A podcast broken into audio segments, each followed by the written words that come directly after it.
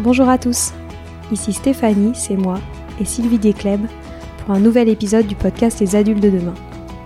Les adultes de demain, c'est un échange autour de l'éducation et la parentalité pour éduquer autrement.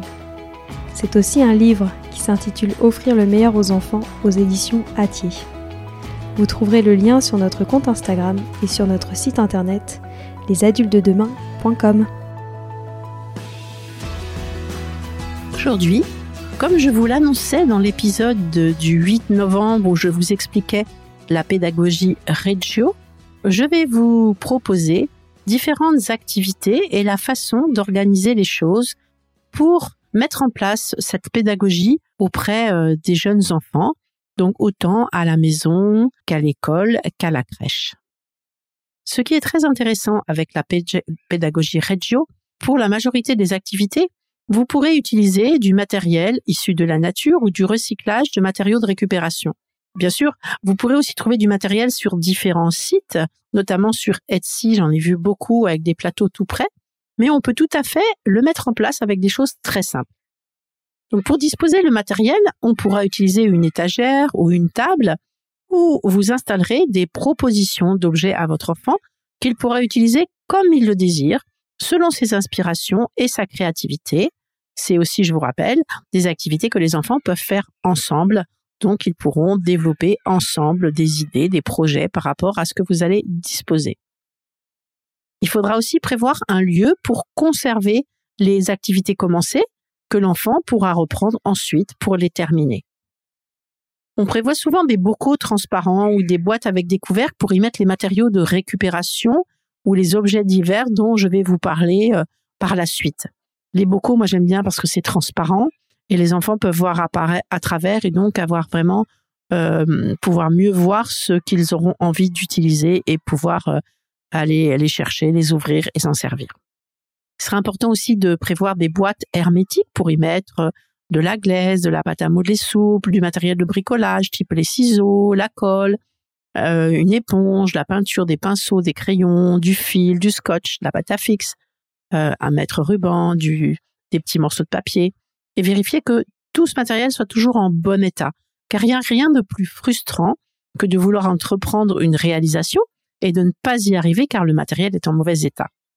Vous pourrez aussi prévoir un classeur pour ce qui est appelé dans la pédagogie Reggio la documentation, avec des feuilles de papier, des pochettes transparentes pour conserver les dessins, etc. Et aussi prévoir un, un, Polaroid ou votre téléphone pour prendre des photos.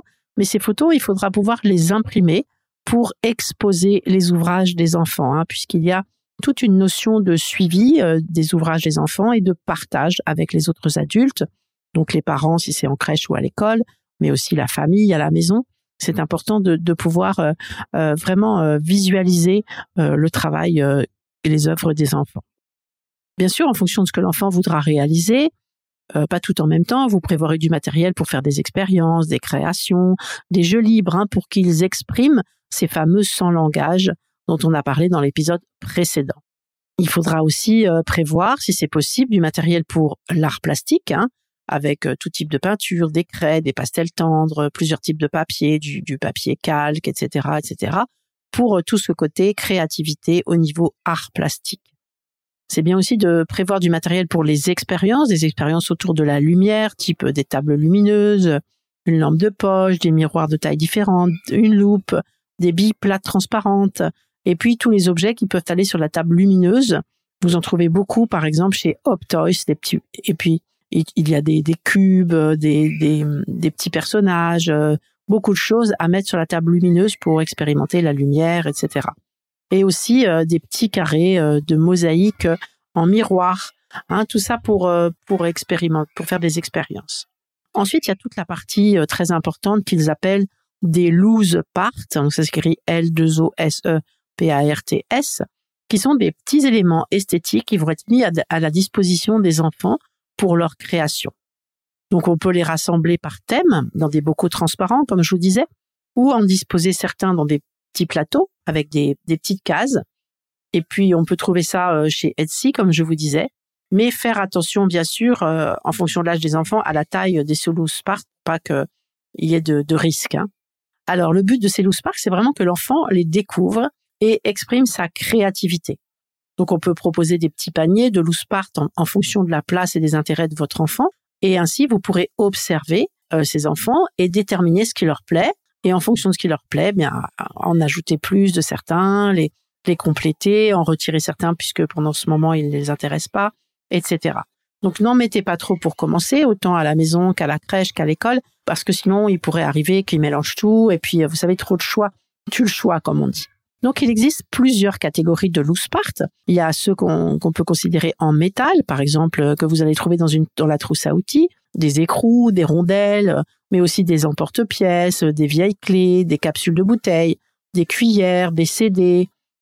Vous pouvez aussi après trouver des loose parts par rapport à la nature que vous trouverez quand vous faites des, promenades euh, dans la nature, donc des feuilles, des bâtons, des cailloux, des plumes, des galets, puis en fonction des saisons, des marrons, des noisettes, des pommes de pin, etc., etc. Il y a aussi des loose parts plastiques que vous allez, qui vont, qui vont ajouter de la couleur à tout ça. Donc pensez aux bouchons de bouteilles, il y a des trombones en plastique aussi, des boutons, tout ce que vous allez trouver euh, en plastique des loose en verre ou en céramique qui permettent de travailler autour aussi de la couleur, de la transparence avec la table lumineuse, comme des mosaïques, des galets en verre, des billes, des pierres semi-précieuses. On trouve des collections de, petites pierres comme ça. Il y a aussi les loose parts en tissu, en fil, en papier, comme des chutes de tissu, des morceaux de napperon, des rubans, des ficelles, en papier, des cartes postales, des, rouleaux de carton, des, des bouchons de liège, des cartes routières. Pour les plus grands, souvent les cartes postales avec euh, des citations, avec des tableaux artistiques, ils peuvent en faire des créations euh, vraiment formidables. Les loose partent en bois réutilisé, ça, ça consiste donc dans, des objets en bois qui, pour lesquels le bois a été réutilisé pour, pour fabriquer ces objets, comme des pinces à linge, des perles, des anneaux de serviettes, des blocs de bois, des anneaux de rideaux, des loose parts euh, qu'on appelle emballage, avec des, rouleaux de papier toilette, des essuie-tout. Bien sûr, ça c'est un peu gros pour mettre dans les bocaux. Donc, faut prévoir un espace de rangement où tout est, est bien trié. Donc, ces propositions pédagogiques que vous allez disposer dans l'environnement sont appelées donc dans le langage régio des provocations, une provocation. Car l'objectif, c'est vraiment de provoquer l'émerveillement et l'intérêt de l'enfant pour qu'il ait envie de créer avec tout ça. Donc on peut les disposer, comme je vous disais, sur une étagère, dans des bocaux, donc transparents parce que vraiment ils voient ce qu'il y a dedans. Il faut vraiment les regrouper par, euh, par catégorie. Mais on peut aussi en mettre dans des corbeilles, des petits paniers, dans des petits plateaux avec des casiers. Vous pouvez même utiliser des, des cache-pots, hein, tout ce qui, qui peut permettre de, de regrouper ces éléments euh, par variété. Donc vous les laissez euh, à disposition des enfants et c'est vraiment eux qui vont trouver la manière de les, de les utiliser. Il n'y a pas vraiment, il n'y a pas d'obligation, il n'y a pas de, alors on peut proposer parfois des modèles, euh, des exemples qui pourront les inspirer. Ça c'est aussi intéressant. D'ailleurs, moi j'en ai vu des, très jolis sur Etsy, sur différents thèmes, des plateaux par exemple où il y a tous les éléments euh, pour, il y a des cartes pour faire des créations par rapport aux flocons, par rapport aux insectes. C'est vraiment intéressant. On peut en proposer aux enfants, évidemment pas tous en même temps, hein, et, euh, et ça peut les inspirer. Puis après, ils peuvent partir dans leur propre créativité. Ensuite, dans ce qu'on peut proposer aux enfants, il y a la partie expérience, dont on peut leur proposer, par exemple, des objets à démonter, comme une télécommande, un poste de radio, et cela avec euh, des tournevis de tailles différentes, une visseuse défiseuse, etc.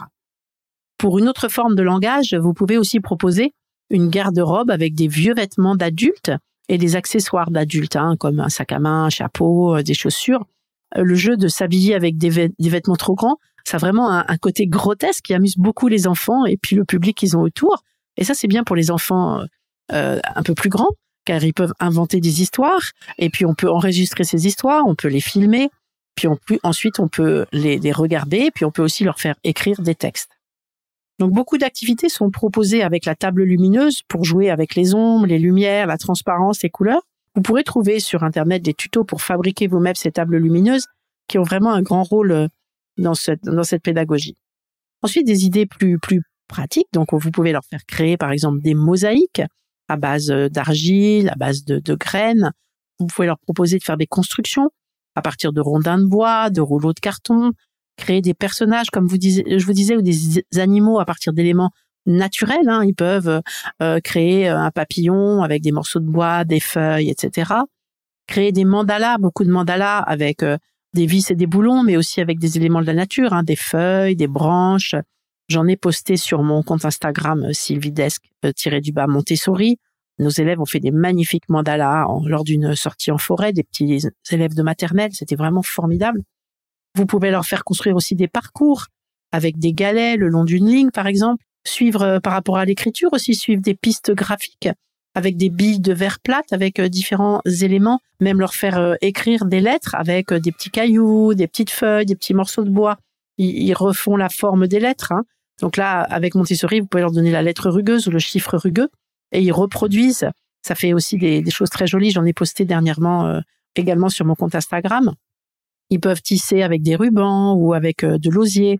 Ils peuvent aussi prendre une branche et puis ils l'habillent avec euh, avec des perles ou avec du tissu ou avec des collages. Ils peuvent aussi créer des des mobiles avec des éléments de récupération ou même des, des attrapes cauchemars avec des éléments de récupération. Ça c'est aussi très créatif. pour pour les mathématiques, ils peuvent, euh, comme je vous disais, composer euh, des chiffres avec des petits objets.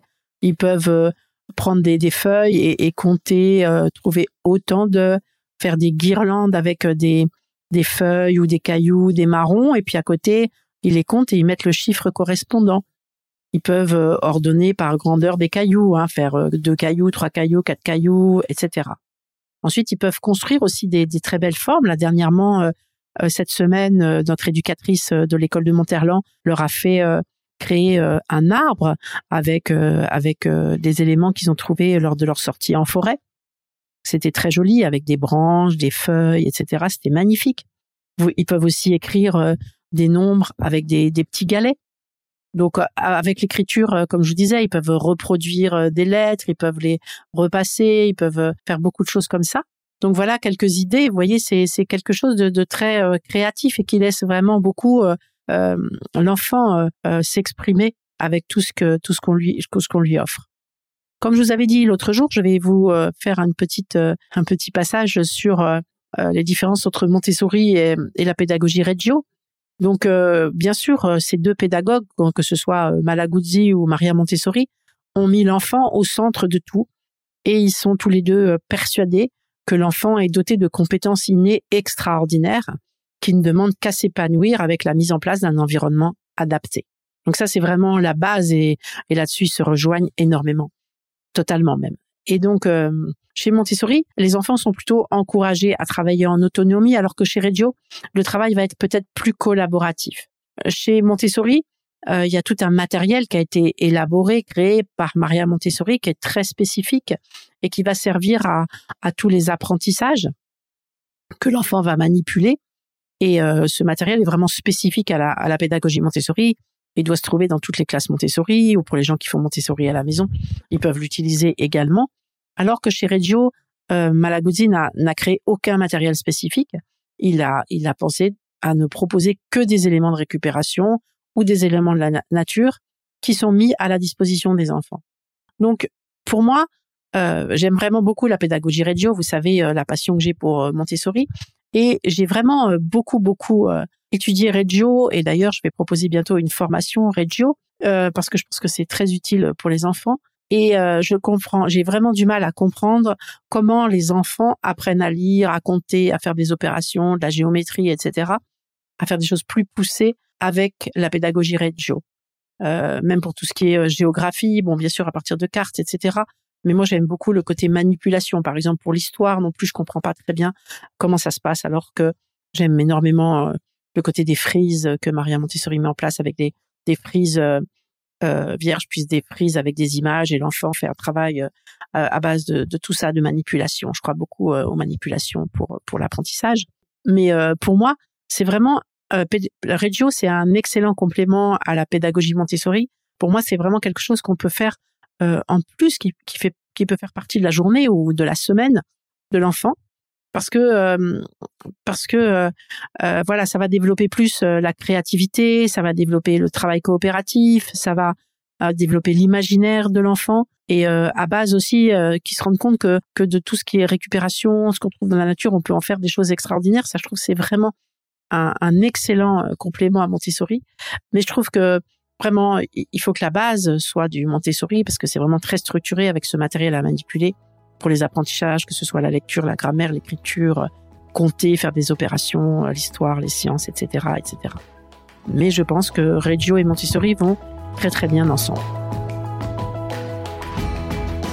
Voilà, c'est fini pour aujourd'hui. On espère que cet épisode vous a plu. Avant de se quitter, on a quand même besoin de vous.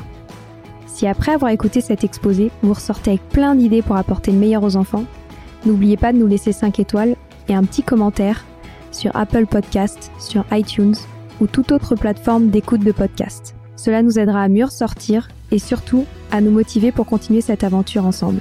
Si vous avez des suggestions, des idées de thèmes, des questions à poser, n'hésitez pas à nous contacter sur les réseaux sociaux, Instagram ou LinkedIn, en tapant les adultes de demain. Nous serions ravis d'échanger avec vous. Si vous souhaitez en savoir davantage sur Sylvie, je vous invite vraiment à aller voir son blog sylvidescleb.com ou à la suivre sur Instagram en allant sur son profil sylvidesc, D-E-S-C, Montessori. Enfin, si vous souhaitez en savoir plus sur le calendrier des prochaines formations Montessori, rendez-vous sur www.apprendre-montessori.fr. On a hâte de vous retrouver vite et à très bientôt sur les adultes de demain.